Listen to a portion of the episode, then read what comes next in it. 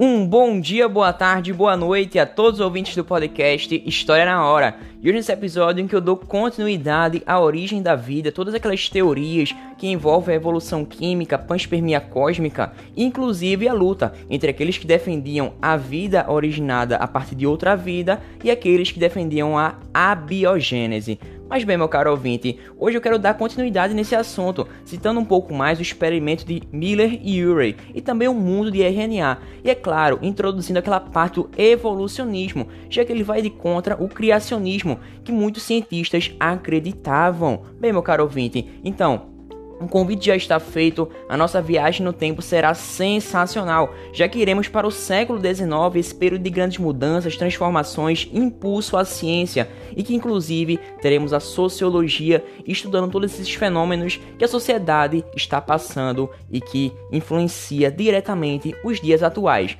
Mas bem, meu caro ouvinte, o convite já está feito e a nossa viagem no tempo precisa começar imediatamente, porque a nossa história vai ser muito, mas muito longa. Então vamos nessa, aperte seus cintos e vamos para mais uma viagem no tempo. Bem, meu caro ouvinte, com a chegada ou advento do material genético, ou seja, o ácido nucleico, a primeira célula poderia ser capaz de se reproduzir e assim controlar as suas reações químicas. E os primeiros organismos do planeta provavelmente, possivelmente, eram unicelulares e tinham uma célula procariótica, ou seja, com um núcleo muito desorganizado, né?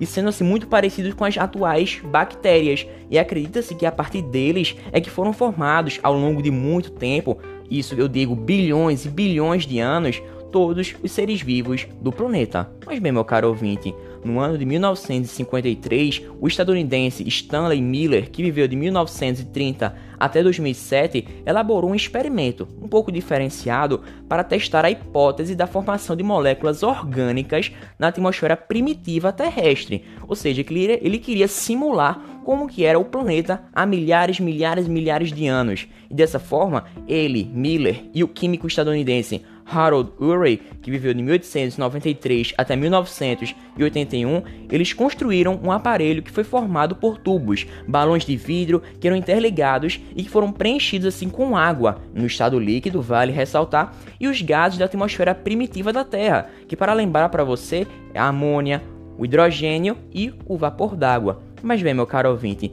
vale ressaltar também que a fervura da água produzia o vapor, ou seja, a água esquentava, esquentava e mudava de estado, indo para o vapor, que acabava se misturando com aqueles gases presentes no balão de vidro, os gases da atmosfera primitiva, provocando assim uma reação química.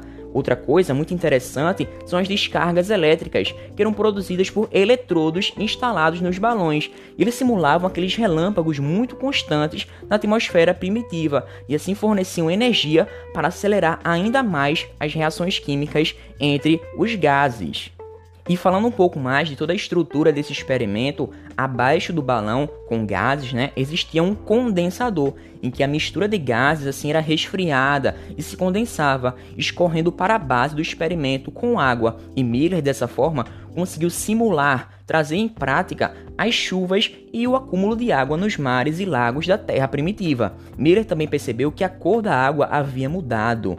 E que coisa interessantíssima! Ele começou a coletar uma amostra do líquido acumulado na parte inferior do aparelho para analisar, descobrir, observar ainda mais a composição química e encontrou várias moléculas orgânicas, a exemplo, aminoácidos e hidrocarbonetos. Aí você me pergunta o que é um hidrocarboneto? É um composto químico rico em carbono e hidrogênio associados entre si para ver uma estabilidade na molécula. Mas bem, este resultado indica que seria possível a formação de compostos orgânicos no planeta Terra a partir de reações químicas daqueles gases mesmo presentes na atmosfera primitiva. E foi a partir dessa conclusão que fomentou ainda mais aquela ideia de Oparin e Haldane da evolução química proposta no início do século XX. Mas bem, meu caro ouvinte, mudando um pouco de assunto, o mundo de RNA é uma teoria muito pensada pelos cientistas. Eles acreditam bastante nisso, já que sabendo que o RNA ele pode armazenar instruções, ter uma atividade catalítica, ou seja, acelerar reações químicas,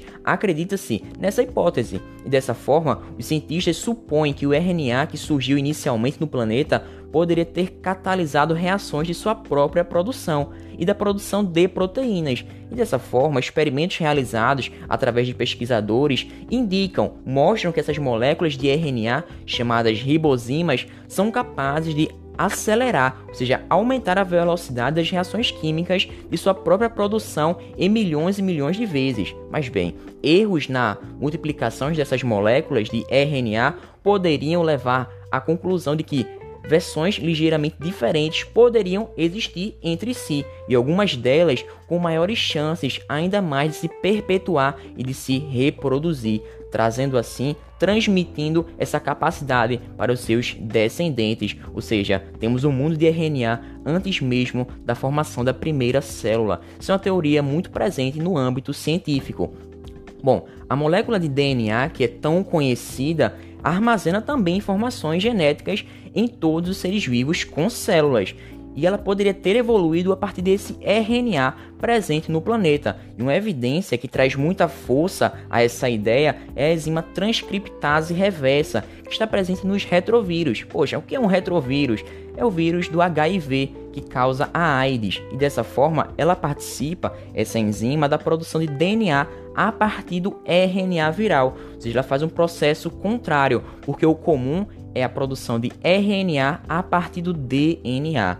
Mas bem, meu caro ouvinte, falando um pouco mais da astrobiologia, sabemos que é a primeira vez que temos essa tecnologia capaz de investigar questões profundas da nossa curiosidade, da curiosidade humana, tais como os processos que levaram à origem da vida. E hoje em dia é possível enviar sondas até outros planetas, visando investigar a composição química desses ambientes. Por exemplo, temos a ideia, sabemos, esse conhecimento de que o planeta Marte já foi habitável por centenas de milhões de anos atrás, logo após a sua formação, mas não temos informação sobre Marte e justamente se realmente ele foi habitado e se atualmente existe alguma forma de vida microbiana que sobrou e se proliferou no subsolo, ou seja, em lençóis freáticos ou até mesmo em aquíferos subterrâneos. O que sabemos é que temos algumas luas dos planetas gigantes gasosos, como por exemplo a lua Encélado do planeta Saturno e as luas Ganímedes e Europa do planeta Júpiter, que possuem oceanos subglaciais de água líquida. Isso traz a ideia, sugere a possibilidade da existência de uma vida microbiana nesses ambientes. Mas bem, meu caro ouvinte, colocando a nossa lente, a nossa visão para fora do sistema solar, temos o conhecimento sobre planetas que orbitam outras estrelas, ou seja, que não orbitam o Sol. Eles são chamados tecnicamente de exoplanetas. E eles permitem que hoje haja estimativa de que a nossa galáxia, a Via Láctea, abriga mais de 8 bilhões de exoplanetas que têm uma potencialidade muito grande para abrigar vida, ou seja, eles são habitáveis. Em um universo tão vasto como o nosso, é pouquíssimo provável que a Terra seja o único planeta com seres vivos. E a comunidade, comunidade científica pensa que nos próximos anos, ou até mesmo nas próximas décadas, existam novas pistas que levem à descoberta de novos micro-organismos em outros mundos. Mas bem, meu caro ouvinte, segundo a análise do professor Dr. Ivan Glaucio Paulino Lima, ele diz que a astrobiologia reflete o espírito humano de desejar conhecer cada vez mais, de querer estar preparado para grandes alterações ambientais, e essa é essencialmente a razão pela qual estamos aqui. Ou seja, fechamos aí essa parte com essa frase fenomenal desse professor doutor nessa área específica da astrobiologia. Mas bem, meu caro ouvinte, podemos chegar à conclusão de que existe a evolução biológica já que um fato comum a todos os seres vivos no planeta, desde as formas mais simples até as mais complexas,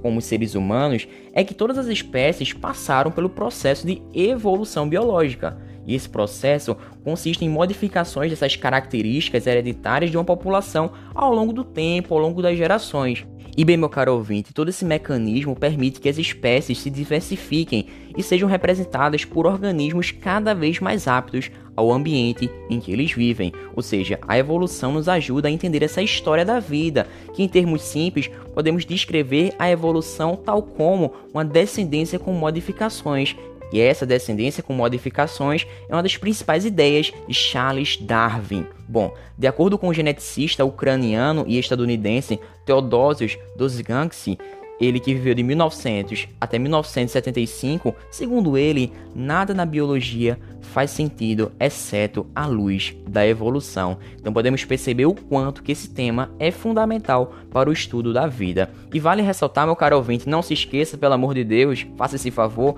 pois para a biologia a evolução não significa melhoria ou aperfeiçoamento, ou até mesmo o aumento da complexidade, mas sim uma modificação das características ao longo das gerações. Bem, antes de se entender esse desenvolvimento da vida como um processo evolutivo, ou seja, em constantes mudanças, muitos naturalistas eram adeptos do fixismo. Bom, essa ideia sugere que o número de espécies no planeta é fixo e que não acontecem modificações ao longo do tempo. Dessa forma, eles acreditavam que eram grupos de organismos imutáveis, semelhantes a esse ideal mesmo, e a maioria desses naturalistas eram adeptos ao criacionismo, ou seja, acreditavam que as espécies do planeta haviam sido criadas através de uma força divina, de uma intervenção de Deus. Bom, o filósofo grego Aristóteles acreditava também que os seres vivos eram distribuídos em uma escala que ia do mais simples até o mais complexo.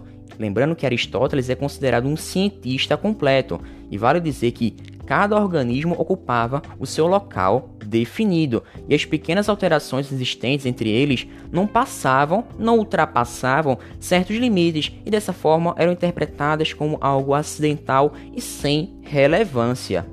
Mas bem, desde meados do século XVIII, a hipótese de transformação das espécies, também chamada de transformismo ou de transmutação, passou a entrar em vigor seja, ela começou a ser definida por alguns cientistas para explicar essa diversidade de espécies e a existência de fósseis diferentes dos organismos atuais. E apenas no século XIX, por isso dou tanta ênfase a esse período, é que foram publicados os primeiros trabalhos científicos que defendiam as modificações dos seres vivos, com novas espécies surgindo a partir de espécies ancestrais. E o primeiro cientista que trouxe trabalhos, que publicou sobre essa teoria foi Jean-Baptiste Lamarck, que viveu de 1744 até 1829, já que ele percebeu que as populações estavam adaptadas aos ambientes onde elas viviam. E ele pensou, ele sugeriu, ele refletiu que as características possibilitadoras dessas adaptações eram o resultado do esforço daqueles organismos em relação a determinada condição ambiental. Bom, e essa história da evolução chega ao ponto máximo, ao clímax com Charles Darwin. E eu tenho certeza que você já ouviu falar de Charles Darwin pelo menos alguma vez na sua vida. Ele que nasceu em 1809 e viveu até 1882, ele já tinha elaborado algumas explicações para as modificações nos organismos, mas de fato começou a trabalhar na formulação de sua teoria em 1837, através de sua obra mais famosa, A Origem das Espécies, que ficou pronta e publicada somente em 1859, em que suas ideias sobre a evolução das espécies tiveram um grande impacto na comunidade científica até hoje em dia. E ao longo do século XX, os avanços da biologia celular, da genética, trouxeram aos cientistas a compreensão dos mecanismos de transmissão desses caráteres dos pais para os seus descendentes, ou seja, a hereditariedade, que era até então desconhecido. E também eles falavam das causas das diferenças genéticas entre os organismos de uma mesma população.